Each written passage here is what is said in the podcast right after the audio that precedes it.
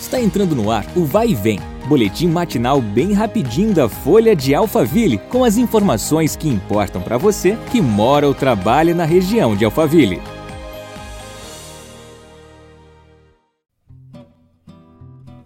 Olá, tudo bem? Eu sou a Beatriz Bononi e começamos a semana juntos em mais um episódio do nosso podcast.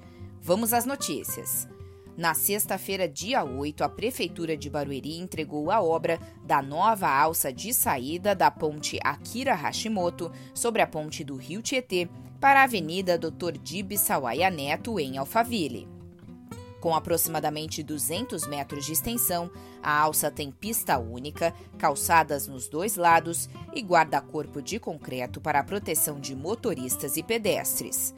Com a nova saída, é possível acessar diretamente a Avenida Dr. Dib Sawaia Neto, sentido ao Parque Ecológico do Tietê, e a Avenida Andrômeda.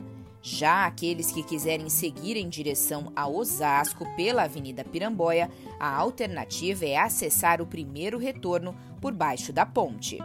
A saída dará mais fluidez ao trânsito e facilitará o deslocamento dos motoristas que trafegam pelas imediações do bairro da Aldeia com destino a Alphaville. Agora vamos falar de saúde. Barueri e Santana de Parnaíba seguem com a aplicação da vacina contra a influenza, gripe, em toda a população a partir de seis meses de idade, sem agendamento.